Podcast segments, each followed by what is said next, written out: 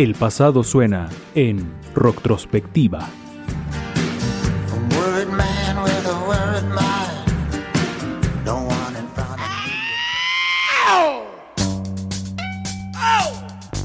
Un genio del escenario, de la música, una personalidad avasallante. Su voz y su talento se convirtieron en íconos de una época y su nombre es imborrable de la historia. Le han llamado de muchas maneras, el hermano número uno del soul, Mr. Dinamita, el ministro del nuevo Super Heavy Funk, el padrino del soul. Pero para toda la eternidad sabrás quién es James Brown.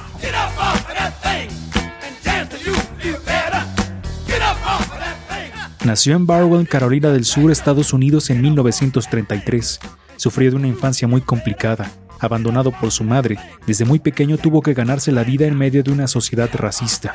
Limpiaba zapatos, cosechaba algodón y ayudaba a su tía en un pequeño bar y prostíbulo. En algún momento se convirtió en ladrón de autopartes. Esa vida lo llevó a ser encarcelado durante tres años hasta que salió. La familia de su amigo Bobby Bird le dio asilo. Fue con él con quien comenzaría su camino en la música. Con Bobby conformarían su primer grupo, The Famous Flames.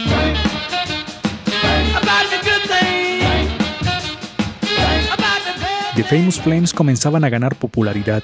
El talento que Bobby Bird vio en James surgía. Era la adolescencia de Brown y su voz se hacía cada vez más conocida.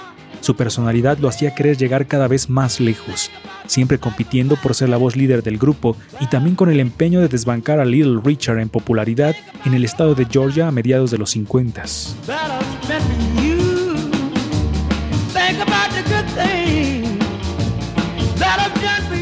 Uno de los primeros éxitos de Brown fue la canción Please, Please, Please.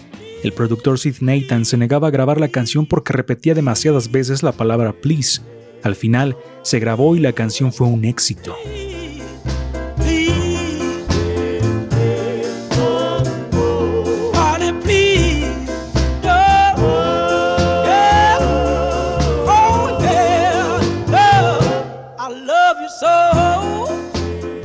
James Brown comenzaba a marcar tendencia, su estilo desgarrado e intenso se hacía muy popular, sus actuaciones en vivo eran legendarias por el dramatismo y derroche de talento de Brown. Su sencillo Try Me se posicionó como otro éxito en las listas de popularidad del rhythm and blues de la época. James comenzaba a innovar en la música mezclando diferentes ritmos y géneros.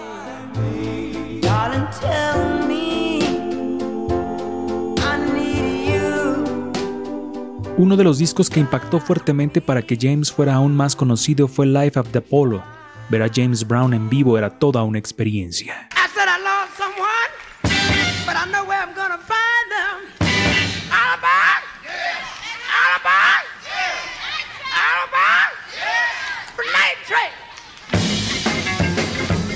El sencillo que inició el cambio en la carrera de Brown fue Papa's Got a Brand New Bag. Con esa canción hacía un nuevo estilo, cambiaba el rumbo de la música. Basado en el ritmo más que en la melodía, nacía el funk.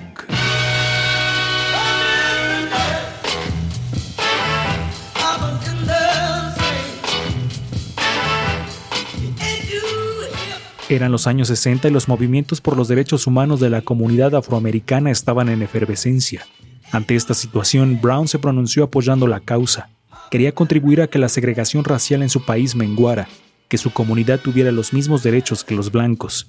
Su canción Say It Loud, I'm Black and I'm Proud se convirtió en un himno para la comunidad negra. Debían sentirse orgullosos de quienes eran y James Brown lo gritaba.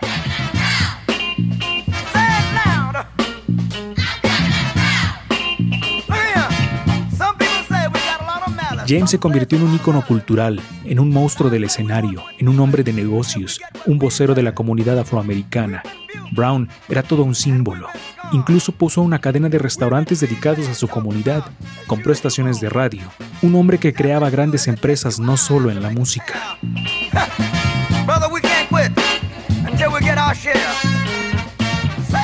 A mediados y finales de los 70 su carrera comenzaba a decaer. Los problemas políticos y raciales hicieron que el fisco le incautara muchos de sus bienes.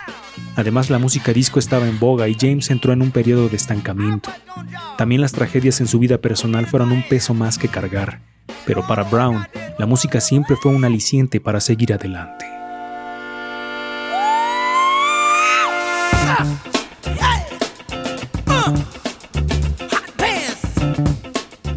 La figura de James Brown está llena de claroscuros, un personaje con las mejores cualidades, pero también con características muy oscuras que en ocasiones ensombrecían lo que representaba.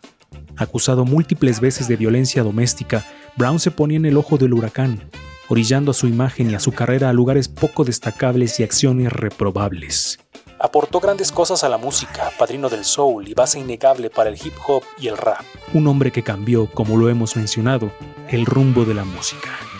El rey del soul, James Brown.